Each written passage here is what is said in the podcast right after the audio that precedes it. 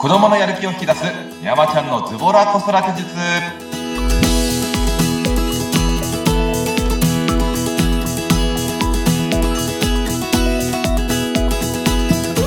皆さん、こんにちは。えー脱力ズボラ子育て術メンタル講師山ちゃんこと横山のりかずです。こんにちは、インタビュアーの鈴木さあ子です。横山さん、今回もよろしくお願いします。よろしくお願いします。さてさて、前回は、えー子供が葛藤している時の大人の接し方ということですごく実践的なお話をしていただいたんですが、今回はどんなテーマでお話しいただけますか？はい、えっ、と、今回はですね、ええ子供にはたくさん失敗させようっていうことで、おえーそういったところをなぜ失敗した方がいいのかっていうところをお話しできればというふうに思っております。なるほど。今回もいろいろ気づきが得られそうなんですが、たくさん失敗させよう。うん。はいどうしてもなんか大人って、こうなんでしょうね。子供がこう傷つかないようにとか、こう先回りしてなんかしちゃいがちなんですが、私とかは。やっぱり失敗させるってのが大事なんですね。そうですね。あの、人間の脳が、えっと、一番成長するのって失敗した時っていう言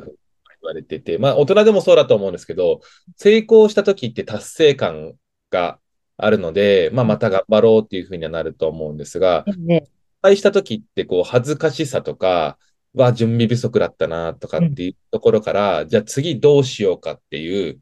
ふうにいろいろ考えると思うんですよ。じゃあ準備期間もっと長くしようとか、うん。自分一人の力だったら無理だったから、じゃあチーム組もうとかっていうふうにいろんなまあアイデアが出てきやすいと思うんですけど、ええええなのでやっぱ失敗した時にいろいろと、まあその、次何をすればいいかっていう行動をやっぱ考え始めるっていうところがあるので、例えば、お子さんがですね、はい。走ろうとしてると。うんうんうん。で、目の前には何か突起物があって、うん。わこのまま走ったら転ぶんじゃないかとか、はい。はい。えっと、今日熊本で言うと、あの、雨なあので、例えばええ雨に滑ってる、あ、濡れてるところで走ったら滑るんじゃないかっていうところで、うんもう滑るから走るのやめなさいとか、うん。って言ったときにうん、その、子供からしたらなんで、その歩かなきゃいけない、なんで走っちゃいけないのかわかんないわけですよね。ああ、そっか。もう私それ多分、もうひよく言ってます。もう、もう多分一日一回ぐらい言ってんじゃないかな、みたいな。走って、その濡れてる時に走って転ぶ。ええで、えっと、転んだ時に、まあ、痛い。で、じゃあ、なんで転んじゃったんだろうねってなった時に、ちょっと、じゃあ子供からしたら慌ててたからとか、まあ、その靴が緩いからとか、長靴だからとか、まあ、なんかいろんな原因があると思うんですよね。ええ、ええ、じゃあ、そしたら、例えば長靴を履いてるから、まあ、足がこう、なんていうの、ズボズボしてて、えー、あ、ブカブカか、ブカブカしてああ、ブカブカね。て、走りづらかった。ええ、えじゃあ、長靴履いてるときは、走りづらいってことは、あんま走らん方がいいかもね、とか、っていう話になるじゃないですか。えはい、そうですね。うんだから普通の靴で、いつもみたいにパフォーマンスがすごく出せる靴、でも濡れてる場所で走ったらこけちゃったみたいな。うん。時は、まあ、地面が濡れてると、まあ、こけやすいっていうのをそこで覚えるわけなんで、ええ、濡れてるときはあんま走らない方がいいのかなとか、まあいろんな解決方法、まあ走るにしてもどういうふうに走ったらいいのかなとかっていう解決方法を自分の中で探すきっかけになるんで、ええ、なのでたくさん子供にはそういう、まあ、失敗っていうことで学ぶ機会をたくさん作っていくっていうのが大事にはなってくるんですよね。なるほど。はい。ただそこで気をつけなきゃいけないのは、その、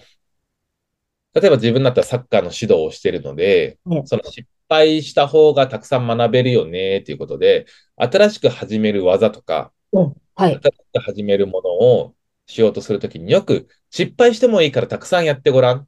ていうと思うんですよ。ええ、ええ、で、この失敗してもいいからたくさんやってごらんっていうのは、け実は脳にとってはマイナスでええ、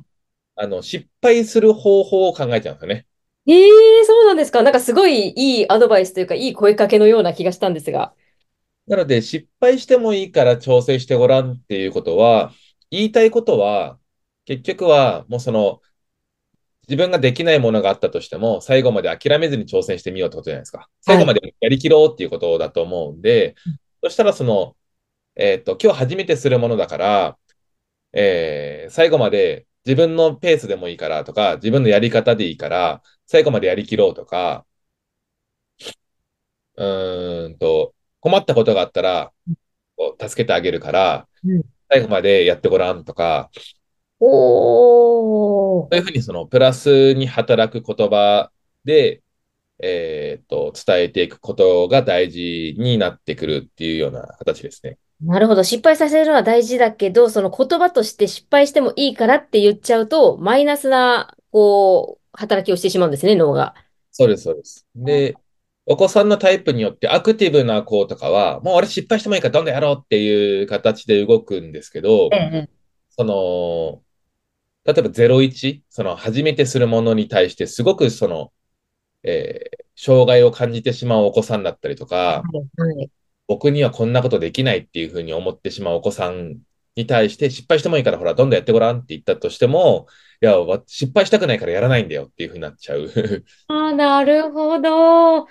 でも、大人としては、いや、失敗してもいいからやれって言ってんじゃんみたいな、って言っちゃいそう。やれよみたいな感じで言っちゃうんですけど、だその、失敗してもいいからっていう言葉自体が、お子さんにとっては失敗を連想してしまうんで、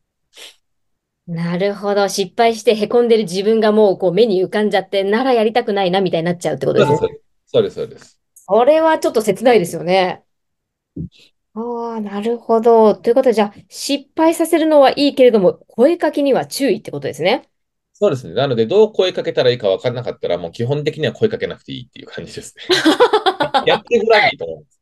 やってごらん。はい。で、あの、困ったら助けてあげるからやってごらんでいいと思います。なるほど。それいいですね。困ったら助けてあげるからっていうのは結構心強くて、こう、背中を押してくれる言葉ですもんね。ああ。あ、じゃあもうこれは本当にいろんな場面で使えるってことですね。なんかあの、例えば、ちっちゃい子だと、あのね、お皿を運ぶとか、コップをはい運ぶにしても、すごいなんか、ああ、こぼしそうとか、なんかお皿を落として割りそうとかで、なんかもう一緒に手添えながら、もう、ちょ、気をつけて気をつけてみたいな感じになっちゃうんですけど、もうそれもあれですよね。もうあの、落としたりこぼしたりさせて、そこでまあこぼしちゃったら怒らずに、まあこうなっちゃったね。どうしてだろうみたいな感じで声かけをすればいいってことですかね。そうですね。それもありますし、プラスで、あの、例えば、その、わ、えっと、落とすと割れちゃうっていうのがあったら、プラスチックの、うん。これだとちょっと、お、えっと、持つの重いから、じゃあプラスチックのでしよっかって、まあそこまで言わなくていいと思うんですけど、お皿こっち持ってってほしいなっていうふうに言えば、はい、いいだけなので、その落として割れて処理がめんどくさいなって思うんだったら、そのプラスチックだったら落としてもこぼれるだけじゃないですか。うん、確かにそうですよね。あ、それも環境づくりですね。はい、ハードルをちょっと下げてあげて、その子がこう、1年生になって、2年生になって、3年生になって、お皿を持てるようになってから、そのお皿を運ばせてあげるっていう、でも運ぶっていう行為自体は変わってないので、今までやってきたことをその子はやっていくだけ。でもちっちゃい時だとやっぱこぼしたりとか落としたりする可能性があるので、まあそういったところプラスチックだと落としても割れない、しかも軽い。あとはその入れる量もちょっと調整したりとか、うんそうですね。できる部分はありますもんね、こちらでね。そうですね。なので、で、もしこぼしてしまったらもう何やってんの？じゃなくて、はい。こぼれたね、みたいな。下が濡れてるからどうし、どうしたらいいかなっていう形で、まあでも3歳、4歳だと解決方法がわかんないんで、まだ、その、環境がないからですね、そういう。ねそうなので、あ、こぼれちゃったねって、じゃあママと一緒に、パパと一緒に、えータオル取り行こっかとか、ティッシュで、えー拭こっかっていう形で、まあその、こうなったらこういう行動したらいいよっていうのを、まず示してあげるなるほど。こぼしたらこうやって拭けばいいんだとか、で、この食器はもう下に落としちゃったから、まあ洗わないととか、洗って次また使おうねっていうので、そこまで、えーできていけば、2回目の時は、もしこぼしたとしても、あ、こぼれたね、この間もなんかこんなことあったね、どうすんだったっけってタオル持ってくるとか、あ、そうだったね、みたいな。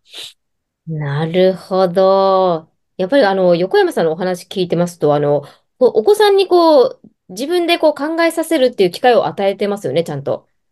まあ、そうですね。だってそれができると自分準備しなくてよくなるじゃないですか。将来。ホラーになれる。あれや、これやってって。わ、これやってもらうと嬉しいなとか、食器運んでもらうと嬉しいなみたいな感じでやったら、もうニコニコでやるやるみたいな感じでいくから、わ超楽ちんみたいな。それそれ目指すところはそこですもんねはい。そうか、わかりました。なるほど。本日は子供にはたくさん失敗させようというテーマでいろいろとお話伺いました。横山さん、今日もありがとうございました。ありがとうございました。